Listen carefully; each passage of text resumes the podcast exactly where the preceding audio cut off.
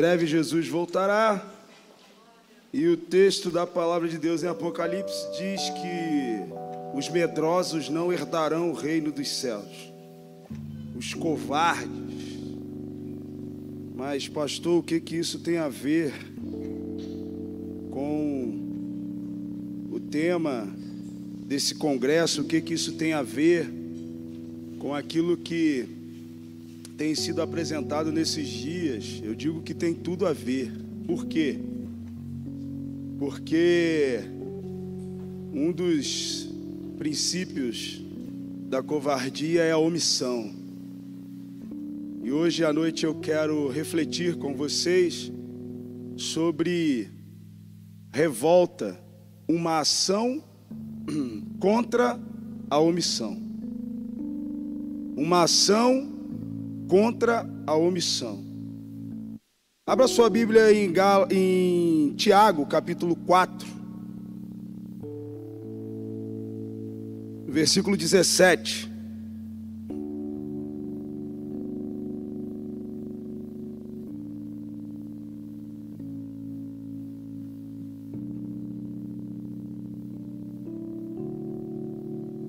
Bênção de coral, hein? Amém.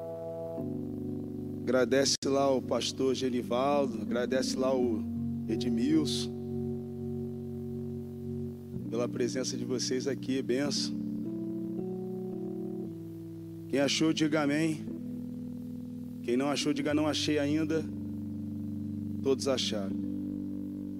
Refletir sobre isso, pois quem sabe o que deve, faz, que deve fazer o bem e não o faz, comete pecado mais uma vez, refletir sobre isto, pois quem sabe que deve fazer o bem e não o faz, comete pecado. Tiago capítulo 4, versículo 17. Aqui o apóstolo está fazendo um alerta e ele pede para que nós venhamos a refletir sobre a nossa postura não só em relação àquilo que fazemos, mas fundamentalmente em relação àquilo que deixamos de fazer. Ele vai dizer o seguinte: olha, se você sabe fazer o bem, mas mesmo assim não faz esse bem que você sabe fazer, é pecado da mesma forma. Comete pecado. E aí é o famoso pecado da omissão. Então, em contrapartida, nós precisamos pensar o que devemos fazer para não sermos omissos. E parece até muito óbvio, mas o que precisamos fazer para não sermos omissos é agir. Amém? Podemos fechar a Bíblia e ir para casa. mas, mesmo assim, Dentro desse contexto que aparentemente é óbvio, temos dificuldades de agir ou para agir. Uma série de situações, barreiras, uma série de obstáculos se interpõem, se colocam entre a nossa ação e o alcance, o objeto da nossa ação, o alvo da nossa ação. E por muitas das vezes, preferimos nos omitir a agir mas tem um detalhe: porque a revolta em si propõe uma ação que dá fim a uma omissão. E é sobre isso que nós devemos refletir. Toda revolta, ela propõe uma ação. Ninguém fica revoltado e não propõe nenhum tipo de ação para aplacar aquela revolta.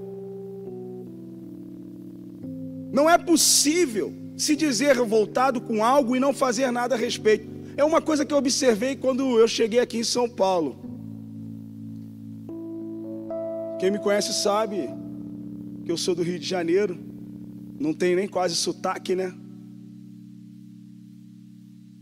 E sempre tem uma gracinha. Não, não é o microfone que está com problema, não. Ele é do Rio, né? Aí sempre tem um aí, ah, pastor, você é do Rio, fala aí, três casquinhas mistas. É, me vê três pastéis. Fala aí, fala aí, só para ouvir a gente chiando. Mas tudo bem.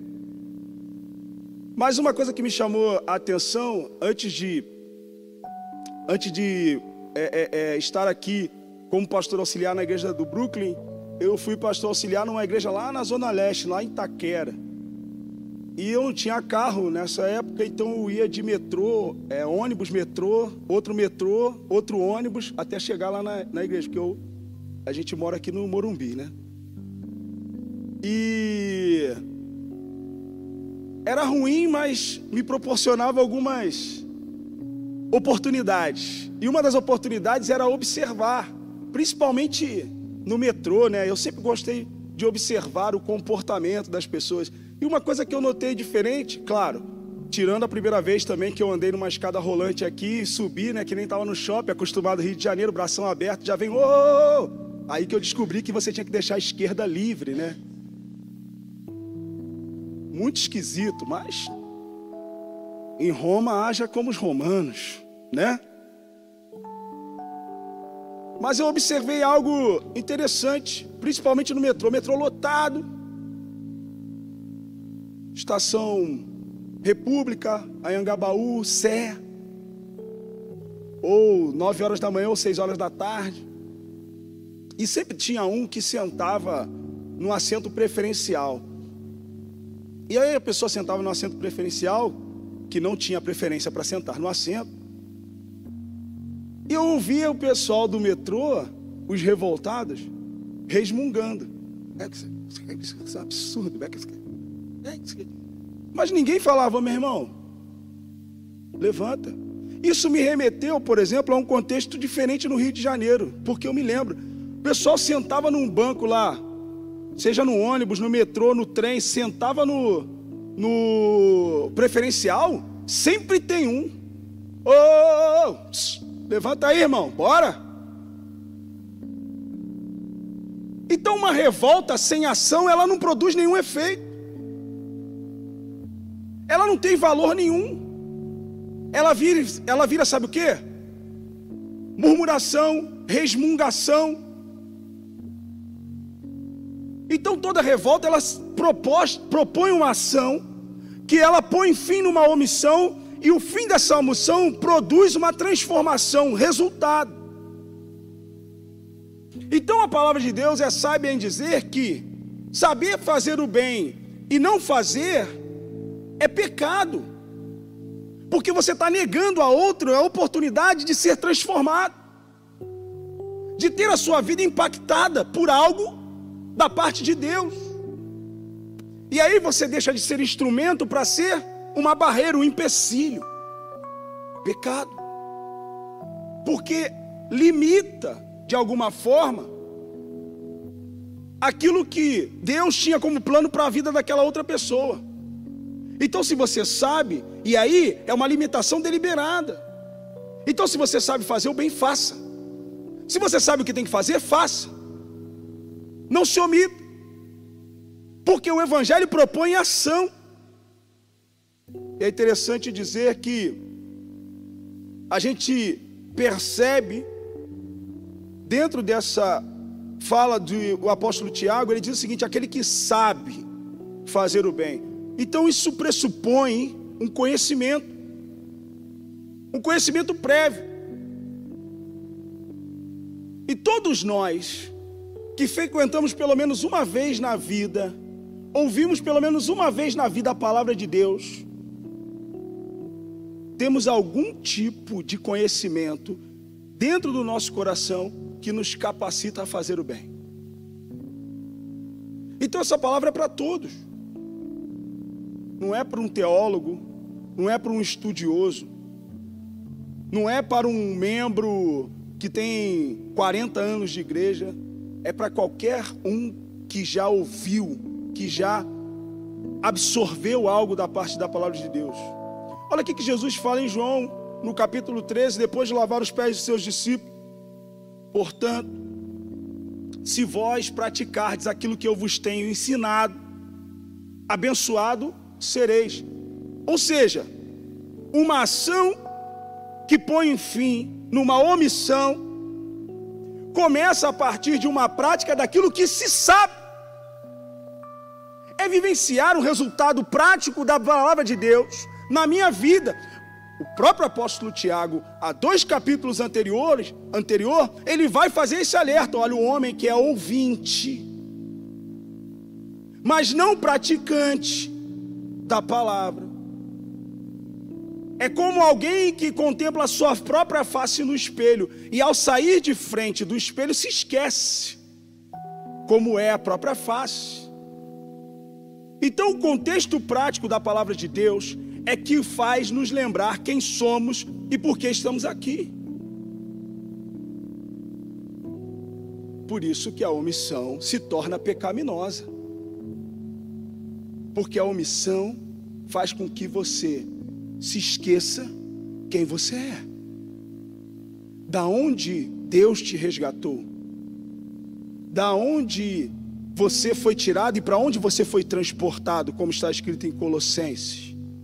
Fomos retirados do império das trevas e transportados para o reino do Filho do seu amor. Essa realidade tem que estar latente na nossa vida em tudo o que fazemos. Se em algum momento negligenciamos isso em relação à nossa vida, a prática da palavra de Deus, pecamos.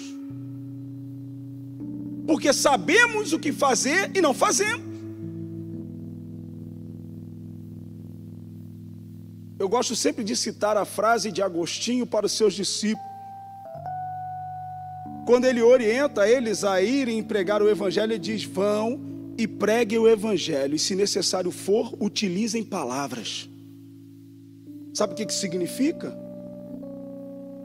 Boa parte do evangelho que você prega, prega com a sua vida, com o que você faz e deixa de fazer. Muito mais do que com o que você fala. E dentro de uma realidade que nós chamamos hoje de pós-moderno, onde cada um tem as suas próprias verdades, num contexto onde aquela, aquele aspecto de verdade absoluta ele é diluído ou ele é disseminado,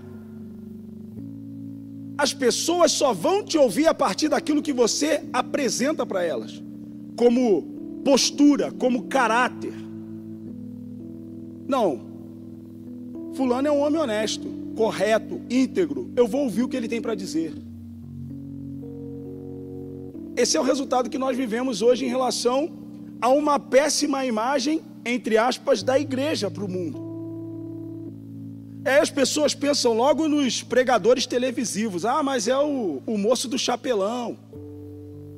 Sabe quem é, né?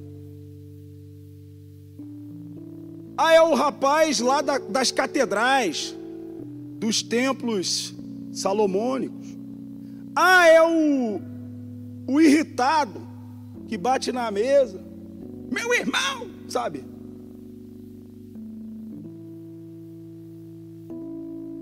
A gente bota a culpa nesses caras e fala: não, aí, tá vendo? Ó, esses caras são a vergonha do evangelho. Deixa eu te falar uma coisa. As pessoas têm uma noção do que é a igreja a partir do contato que elas têm comigo e com você. Elas se decepcionam com a igreja a partir de uma decepção próxima.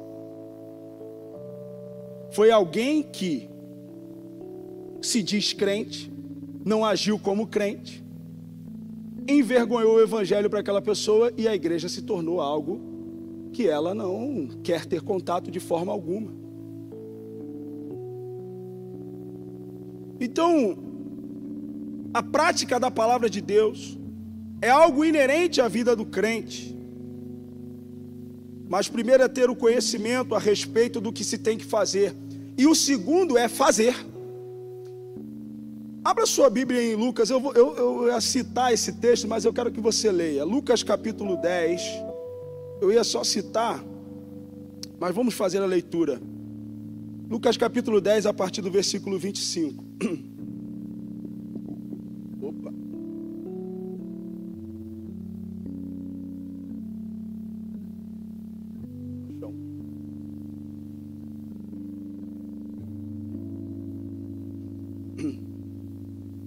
Certa vez, um advogado da lei levantou-se com um propósito de submeter Jesus à prova e lhe indagou: Mestre, o que preciso fazer para herdar a vida eterna?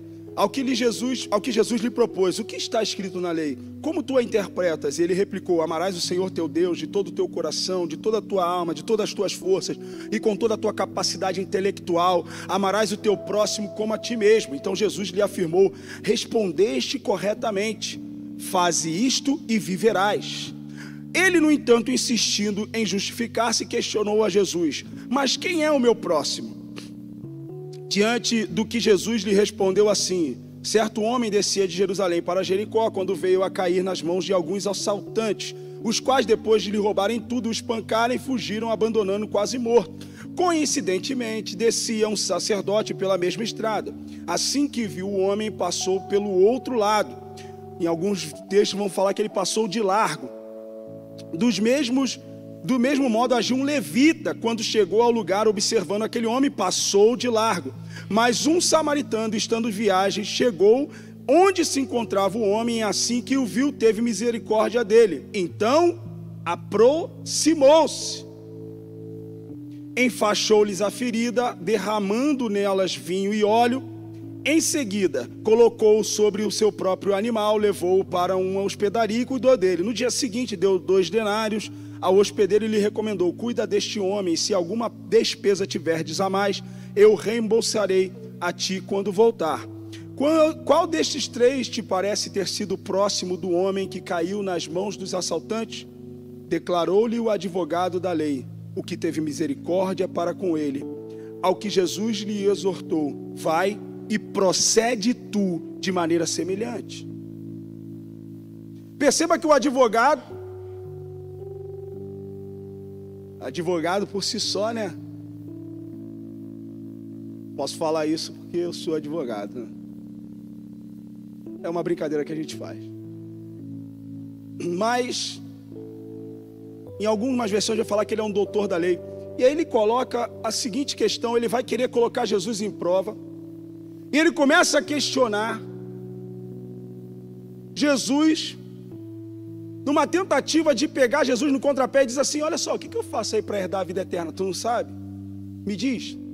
E Jesus, como um bom judeu, responde uma pergunta com outra pergunta. Jesus ele diz o seguinte: Você não é doutor da lei? Me responde você. Quem deveria saber é você? Você que é o advogado. E o cara, cheio de orgulho no coração, fala: Agora eu vou pegar ele. Ele responde de pronto. Amarás o seu Deus sobre todas as coisas, com toda a sua força, com todo o seu entendimento, e ao teu próximo como a ti mesmo. Se fosse nos dias de hoje, talvez a gente veria aquele meme, né, tão famoso: acertou, miserável. Jesus falou para ele: você respondeu certinho. E eu fico imaginando aquele homem estufando o peito falando assim: aí, tá vendo aí? Está vendo aí? Eu sei. Eu só queria saber, só queria mostrar para você que eu sabia. E Jesus fala assim: calma, calma, calma, respira.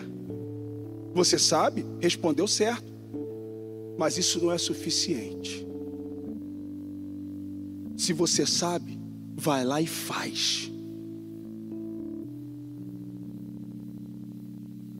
E aquele homem apontando para nós uma característica fundamental do pecado, que é a desculpa. Falava isso hoje pela manhã, né, irmã, na classe lá de descoberta da fé. Desculpa, a desculpa foi o primeiro, a primeira característica que se manifestou no pecado depois que os olhos daquele, do, de Adão e Eva se reconheceram a nudez.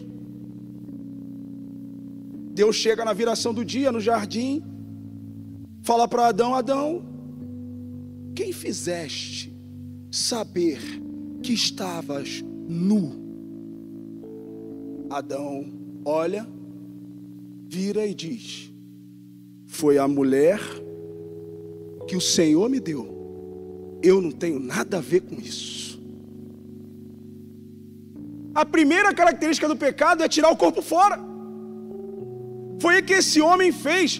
Tá bom, você diz que é para eu fazer isso, mas quem é meu próximo? Eu não sei quem é, eu não sei quem é meu próximo, eu não conheço ele. Aí Jesus vem com a parábola do bom samaritano e ele faz alguns apontamentos interessantes que chamam a atenção. Ele destaca um sacerdote e um levita, que são homens com funções ativas no templo. E não à toa está escrito na sua Bíblia e na nossa Bíblia, na minha Bíblia, que esses dois homens passaram de largo, ao longe, provavelmente por conta de um contexto que era legal na época, principalmente para os sacerdotes levitas, quem prestava serviço no templo, porque eles podem ter olhado e ter julgado o cara como morto. E o levita e o sacerdote, se ele encostasse no morto, eles ficavam impuros para o serviço no templo. Teriam que ser recolhidos, teriam que fazer uma quarentena para se purificar. Então, na minha cabeça, a ideia de Jesus apresentando ali era que aquele sacerdote e aquele levita estavam muito mais preocupados com aquilo que eles tinham que fazer no templo do que efetivamente manifestar o amor de Deus na vida daquela pessoa. É o tal do ativismo que aparentemente diz pra gente que somos servos de Deus. Uma vez num acampamento de jovens lá, ainda na minha igreja no Rio, eu falei num, num, num tema e falava sobre compromisso, sobre serviço e perdão. E aí, quando eu fui falar sobre serviço, e a garotada estava toda lá, e eu falei para eles que, é, e eu, na época eu falei para eles assim: é, como é que vocês servem a Deus na igreja? Né? E um acampamento, mas então tem esse, essa pergunta e resposta. E aí um outro falou assim: Não, eu toco no louvor, eu, canto no louvor, ah, eu, eu, eu participo da projeção, ah, eu faço isso aqui na, no culto.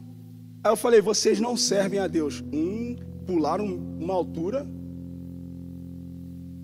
Como assim? Eu toco, eu canto, eu eu mexo lá no, no, no, na projeção, eu faço isso. Aí eu falei: tem culto sem cantor? Tem. Tem culto sem banda? Tem. Tem culto sem projeção? Tem. Vocês servem quem então? Se tudo que representa o culto pode funcionar perfeitamente sem vocês. Porque serviço não é aquilo essencialmente que se faz, mas é aquilo que representa o que nós somos para o próximo. É atender a necessidade do próximo. Jesus ele fala isso: estive nu e vocês me vestiram, tive fome, me deram de comer, tive sede, me deram de beber, estive preso e vocês foram me visitar, eu estive enfermo e vocês estiveram comigo, mestre. Em que momento nós fizemos uma dessas coisas ao Senhor? Quando vocês fizeram, um dos pequeninos fizeram a mim também. O servir a Deus passa obrigatoriamente pelo serviço ao próximo. Então esses homens estavam muito mais preocupados com as suas atividades eclesiásticas do que com servir o próximo. E Jesus chama atenção para isso. E aí vem um samaritano que culturalmente era afastado do judeu, e justamente o samaritano culturalmente afastado dos judeus é quem se aproxima. Jesus gostava disso, de dar essas provocadas. E eles ficam para morrer, ele fica para morrer. Como assim, o samaritano? Então quem é o meu próximo? Jesus estava respondendo para ele: o seu próximo é aquele de quem você se aproxima. Isso é ação prática do Evangelho. Isso produz vida e vida em abundância. Não é aquilo que se sabe, mas é aquilo que se sabe e faz. É aquilo que se sabe e pratica. O conhecimento que se tem da palavra de Deus é fundamentado no relacionamento que você tem com Ele. E o relacionamento que você tem com Ele é fundamentado na prática daquilo que Ele ensina. Assim vivemos o Evangelho, assim agimos contra a omissão, assim é que nós saímos da nossa zona de conforto. E esse advogado ele não tinha entendido isso, esse doutor da lei não tinha entendido isso. No evangelho prático não cabe desculpas ou escusas que o tornem impraticável. O evangelho não é filosofia, não é uma ideologia, não é um pensamento. O evangelho é real, é vivo, é eficaz. E só isso. E só é isso, porque pode ser colocado em prática.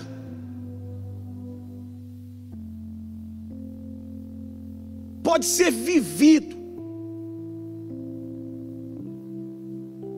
Pode ser experimentado.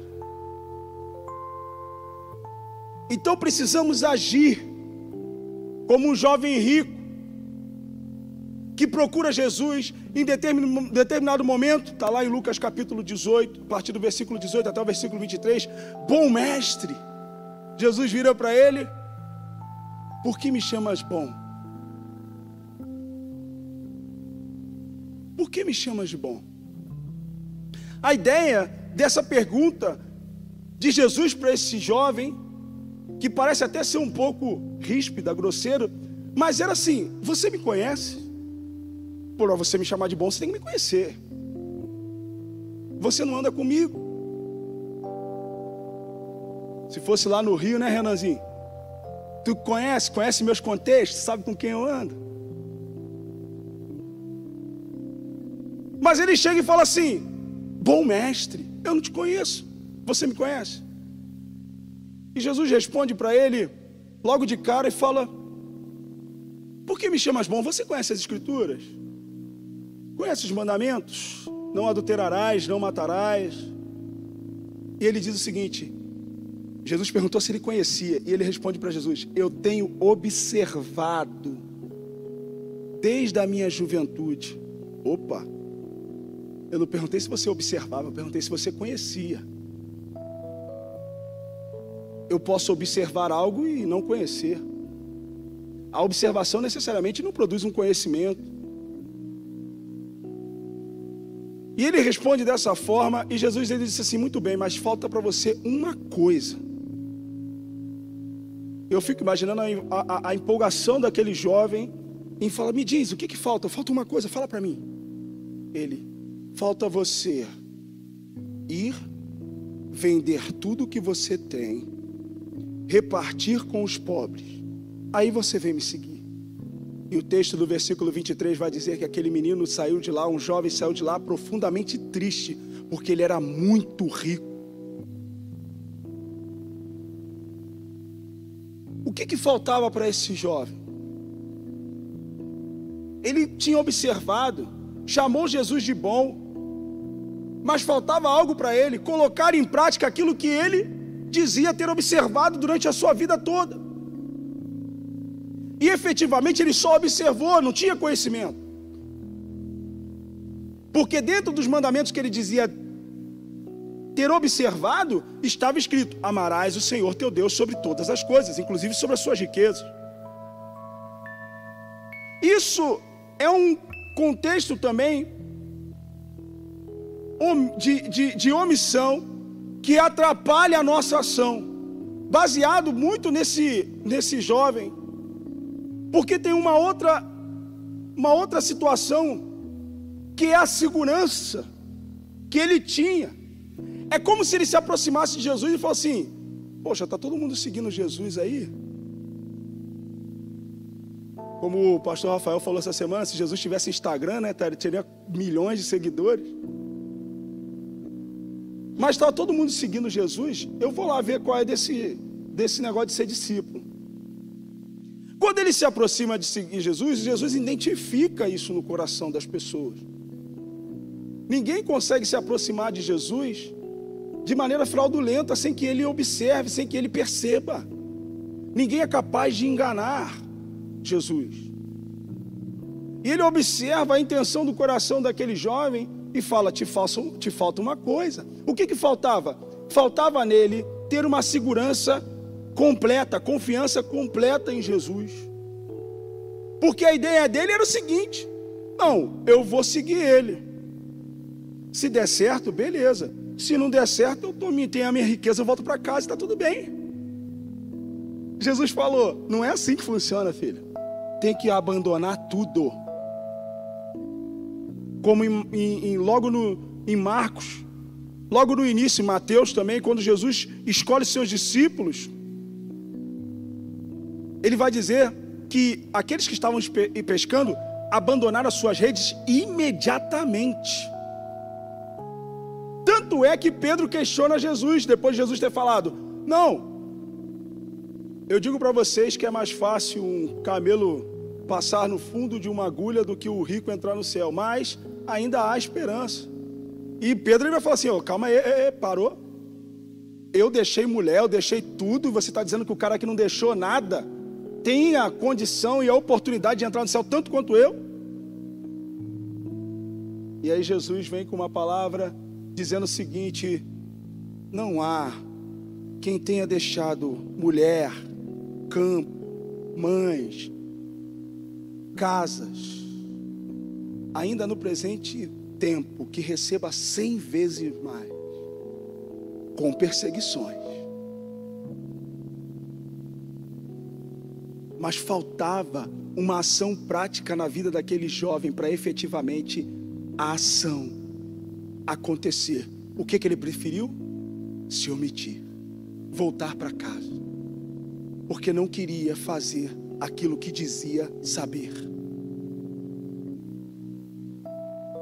E aí você vê que Zaqueu, por exemplo, quando encontra Jesus, lá em Lucas capítulo 19, versículo de 5 a 10, quando Jesus chegou àquele local, olhou para cima e chamou: Zaqueu, desce depressa, pois preciso ficar hoje em tua casa. No mesmo momento desceu Zaqueu apressado e recebeu com enorme alegria. Todos em meio à multidão que presenciaram o que passou começaram a murmurar. Ele entrou na casa daquele pecador e vai hospedar-se lá. Então Zaqueu tomou a palavra e comunicou a Jesus: Eis a metade dos meus bens, Senhor, que estou doando aos pobres. E se alguém, e se de alguém extorquir alguma coisa, devolverei quatro vezes mais.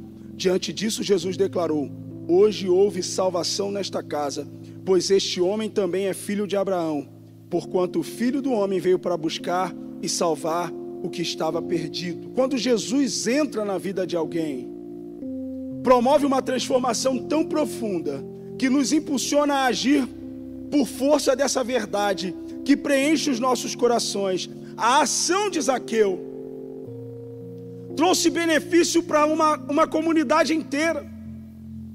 Porque ele, a partir de um encontro genuíno que teve com Jesus, agiu em favor daqueles que precisavam. Ninguém pediu nada, perceba que o texto vai dizer, e ele tomou a palavra. Jesus não pediu nada para ele, Jesus não falou nada, ele tomou a palavra, ele tomou a iniciativa, ele mesmo disse: Eu vou doar a metade dos meus bens aos pobres. E se eu fraudei alguém, se eu roubei alguém, eu vou devolver quatro vezes mais.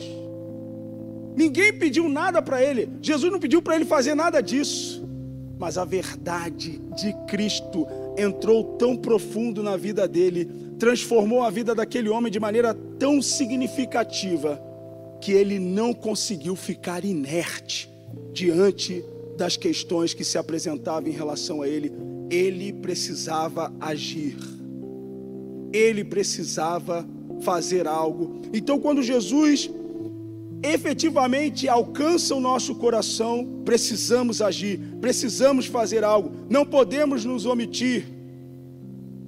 Se omitir, quando se sabe o que é preciso fazer, é pecado.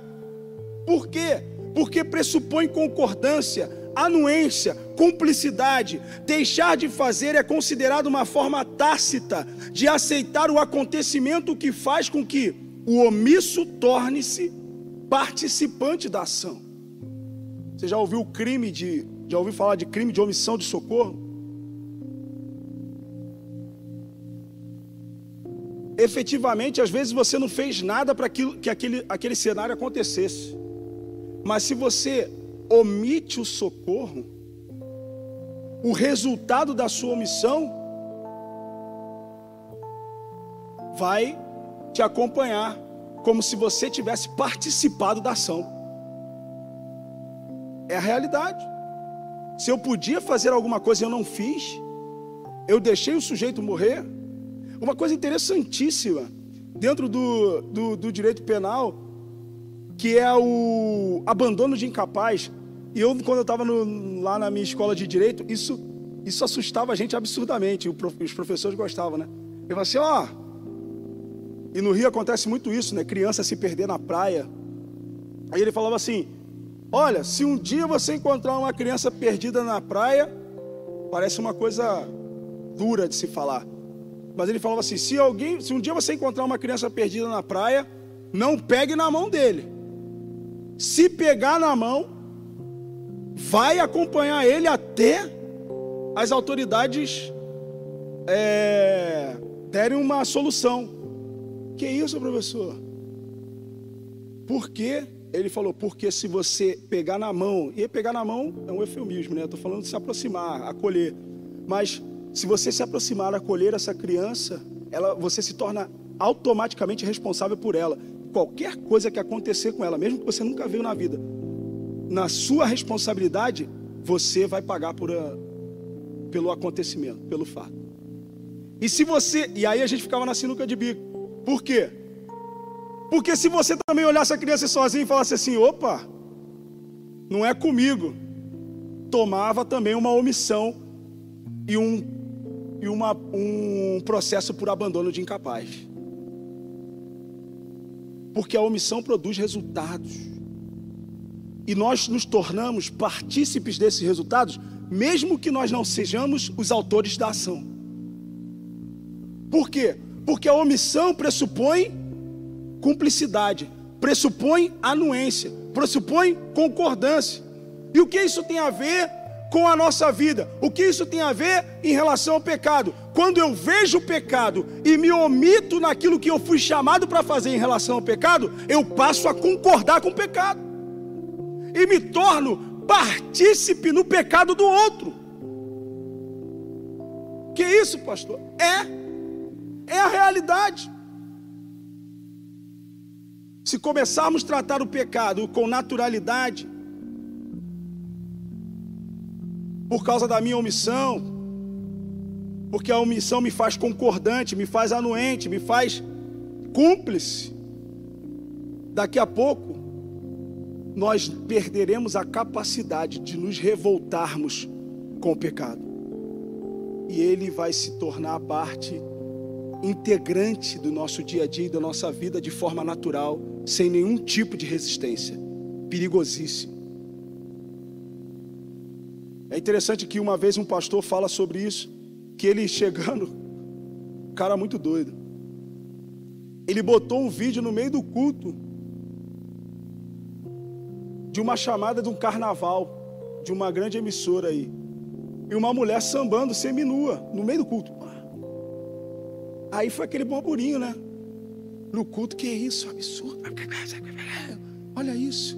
E aí até que um levantou e falou, pastor, o que, que é isso? O que, que é isso? E aquele pastor falou, virou para aquela igreja e fala o seguinte: Isso é o que passa na sua televisão. Agora, só porque aqui está na igreja, você está se sentindo incomodado, mas é o que você vê todo dia na sua casa. A igreja, ó.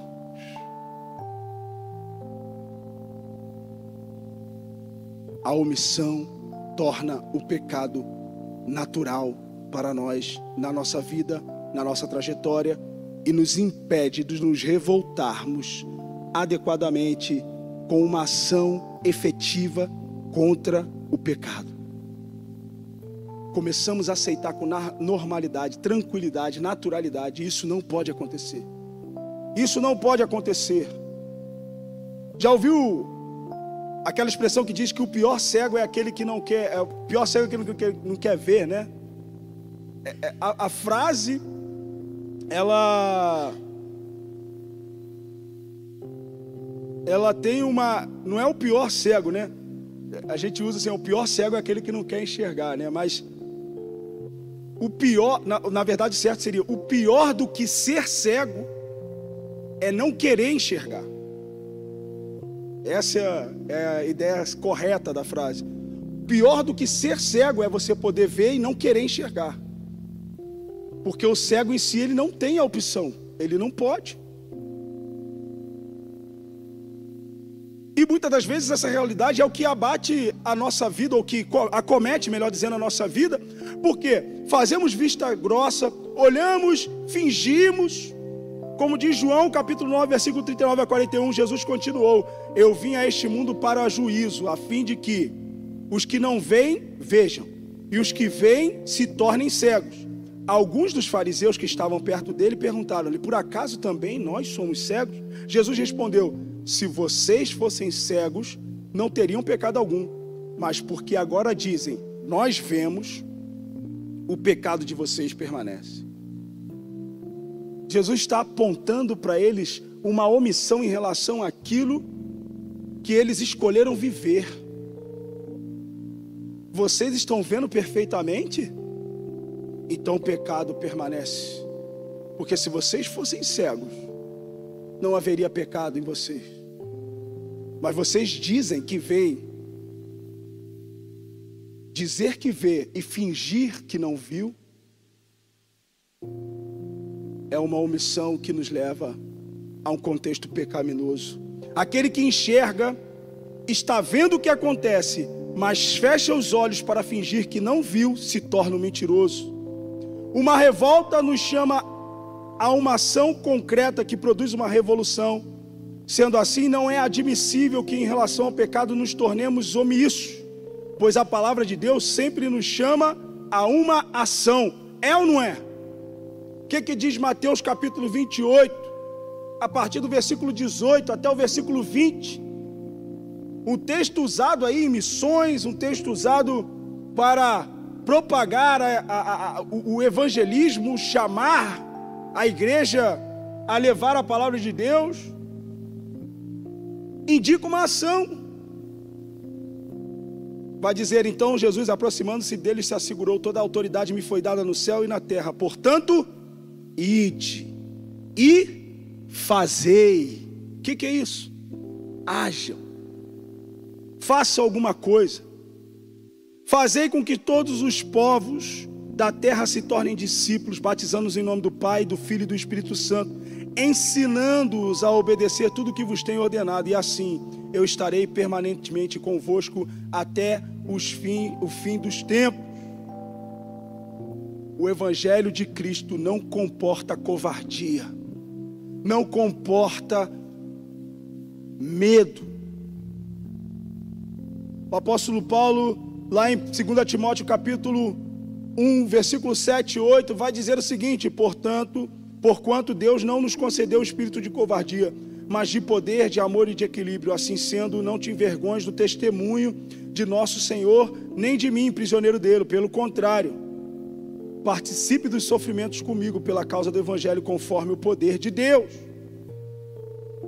O Evangelho não comporta covardia. Aquele que põe a mão no arado não pode olhar mais para trás. E aí um texto que eu gosto muito, está gravado na minha outra Bíblia, até a irmã Isa hoje deu um presente com uma plaquinha com esse, com esse versículo, que é de Hebreus capítulo 10, versículo 29. Nós, entretanto, não somos daqueles que retrocedem para a perdição, mas somos da fé para a conservação da alma uma vez que andamos para frente, não podemos voltar atrás. A omissão não cabe para aqueles que são de Cristo. A omissão não cabe para aqueles que vivem de acordo com o Evangelho de Cristo, porque o Evangelho de Cristo é ação, é fazer, é ir de pregar, é ir de anunciar as boas novas. Devemos agir em todo tempo contra o pecado e não aceitar de forma omissa que o pecado haja contra nós. É necessário que a revolta contra o pecado tome o nosso coração. E assim possamos fazer algo que leve transformação e mudança. Nós somos testemunhas, como diz Atos 1:8, Mas você receberão poder ao descer sobre vós o Espírito Santo e serão minhas testemunhas, tanto em Jerusalém como em toda a Judéia e Samaria e até os confins da terra. Uma testemunha não pode omitir a verdade. No direito tinha isso. Tem ainda, né? O pessoal falava assim: ah, o réu pode mentir? Pode. O réu pode mentir à vontade. E a testemunha? Se a testemunha mentir, ela comete crime de falso testemunho, perjúrio. Testemunha tem que falar a verdade. E a testemunha que viu, ela pode não testemunhar? Se ela é o único meio de prova, ela vai ter que testemunhar. Ela não pode se omitir de testemunhar, ela tem que testemunhar. Não à toa, vem Jesus e diz: Vocês serão minha testemunha. Sabe por quê? Porque nós precisamos falar a verdade e não podemos nos omitir de testemunhar em favor de Cristo e em detrimento do pecado, dizendo: Cristo reina, Ele é a verdade que livra, que liberta o mundo, Ele é a verdade que salva. Ele é quem nos livra da mentira e os enganos de Satanás. E anunciaremos isso até que ele venha. Ou agimos contra o pecado, ou pecamos por não agir. Então, meu irmão, revolte-se e haja. Amém?